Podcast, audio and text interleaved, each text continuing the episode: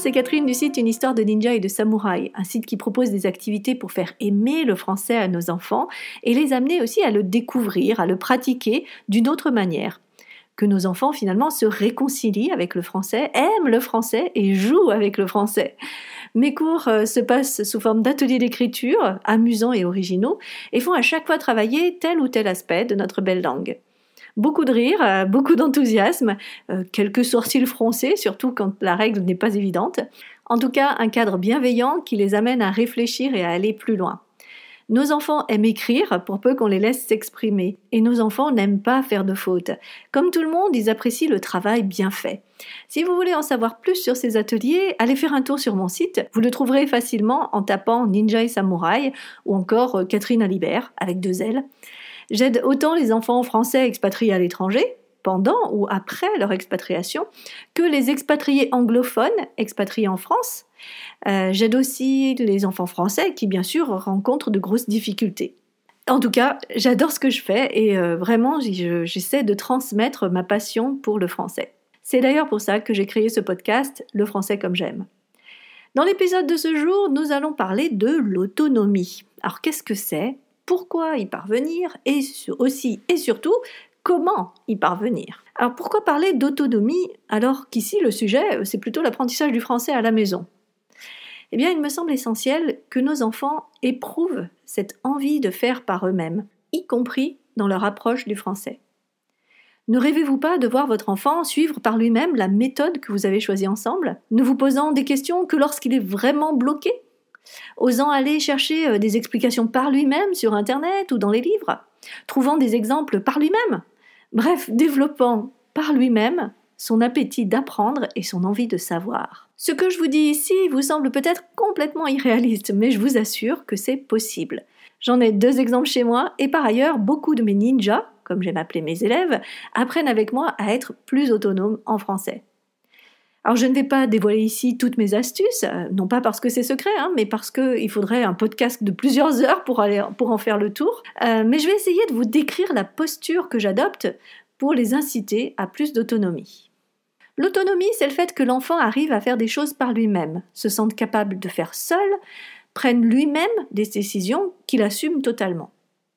Alors pourquoi chercher l'autonomie? Pourquoi l'aider dans ce chemin? Eh bien simplement parce que nous avons ancré en nous ce désir d'oser grandir. Nous cherchons tous à évoluer, à être meilleurs, à découvrir de nouvelles choses. Dans les 4 C, c'est le courageux. Si vous ne savez pas de quoi je parle, je vous invite à, à écouter l'épisode numéro 6 sur les 4 C à connaître. Depuis tout petit, nous cherchons à faire par nous-mêmes à nous hisser au même rang que nos parents, que les adultes, et même lorsque nous sommes adultes, nous continuons à chercher de nouveaux challenges. L'autonomie est donc cette envie naturelle de liberté, d'indépendance, d'aventure. Et elle est précieuse car elle nous permet d'aller toujours plus loin, et ce, même si très âgés, nous subissons cette perte d'autonomie avec un corps qui déraille. Hein. Et euh, même dans cet extrême, nous nous agrippons à ce qu'il nous reste d'autonomie le plus longtemps possible. Alors notre enfant a acquis déjà des gestes autonomes. Il sait par exemple lasser ses chaussures, euh, faire son lit, euh, choisir ses vêtements. Il ne sait peut-être pas encore cuisiner, ou en tout cas pas cuisiner tout seul. Il ne sait pas conduire une voiture. Et il a d'ailleurs lui-même des attentes et vous avez de votre côté des attentes. Pour vous expliquer que ces deux points de vue peuvent être différents, rappelez-vous quand votre enfant apprenait à marcher.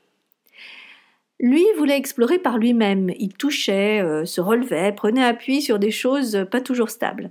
Il essayait de tout son cœur, déterminé, repoussant même parfois la main que vous lui tendiez pour l'aider. Ce geste, ce simple geste de repousser la main, est un acte de volonté forte, d'envie pressante d'autonomie. C'est le papa, maman, euh, fichez-moi la paix euh, et laissez-moi essayer par moi-même. De votre côté, vous l'incitiez à essayer de se lancer sans appui, en vous plaçant loin de lui et en écartant vos bras, n'est-ce pas? Et je me souviens bien sûr avec tendresse de ce moment où mes enfants se jetaient dans mes bras à la fin de leur marche hésitante, et puis surtout des éclats de rire qui suivaient.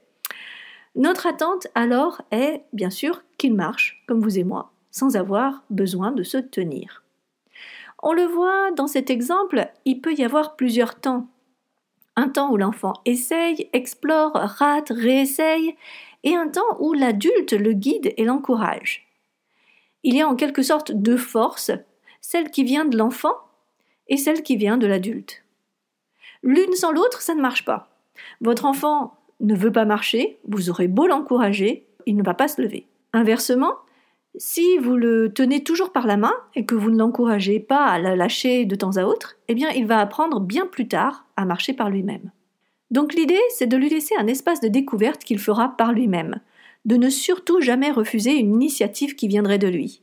Puis, lorsque l'on sent qu'il est bloqué ou qu'il se démotive, appuyer, soutenir, motiver, encourager. Lui donner aussi une idée de ce qui est possible d'accomplir. Une fois qu'il saura marcher, par exemple, eh bien, il pourra sauter, courir, danser. En prenant conscience de cela, je suis persuadée que nous, parents, pouvons en toute conscience accompagner notre enfant dans sa croissance, son développement et surtout son épanouissement. Alors il arrive parfois que, sans vraiment le vouloir, nous les freinions. Je me souviens de mon fils qui, en primaire, voulait aller à l'école tout seul. Un bus l'amenait directement et nous faisions tous les jours le trajet ensemble et il était prêt. Il était prêt à euh, prendre le bus tout seul. Et je me rappelle d'ailleurs lui avoir dit euh, Oui, tu es prêt, c'est vrai, et euh, je sais que tu es parfaitement capable de le faire par toi-même, mais, mais, mais c'est moi qui ne suis pas prête. Nous nous sommes donc donné une date à laquelle il allait commencer à aller tout seul à l'école, et j'ai pu profiter pleinement de ces précieux moments en me disant que bah, ce seraient les derniers, et tout en éprouvant un grand sentiment de fierté de voir mon fils grandir ainsi. J'en ai profité aussi pour le préparer à toute éventualité, si le bus est en retard, s'il rate l'arrêt, euh, s'il y a des grèves de transport, s'il a perdu sa carte. Bref, on a balayé toutes les éventualités, et de ce fait, eh bien, il a toujours su se débrouiller. Car l'autonomie, c'est aussi se construire des ressources pour les cas imprévus.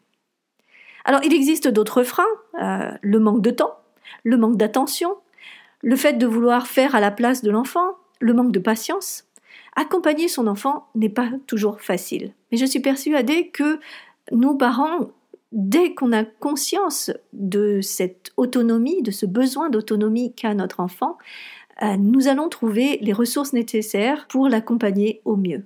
Mais revenons donc un peu sur notre apprentissage du français. Quelles sont tout d'abord vos attentes? Euh, Quelles sont celles de votre enfant? Attention, pas celles que vous pensez qu'il a, celles qu'il a vraiment. Oui, allez lui poser la question. Et que concernent-elles ces attentes? Est-ce que c'est l'organisation du travail en français? Est-ce que c'est sur la méthode, sur la régularité euh, ou encore sur le contenu? Sur quoi voudriez-vous en premier mettre la priorité? Est-ce sur la lecture en français Sur l'écriture L'expression orale euh, Le développement du vocabulaire? Je vous invite à compléter cette phrase. Je voudrais que mon enfant soit autonome en... Je vous laisse terminer la phrase. Et ensuite, je vous propose de vous projeter. Imaginez par exemple votre enfant tellement à l'aise en écriture que de lui-même, il prend un livre et vous rejoint sur le canapé pour lire à vos côtés.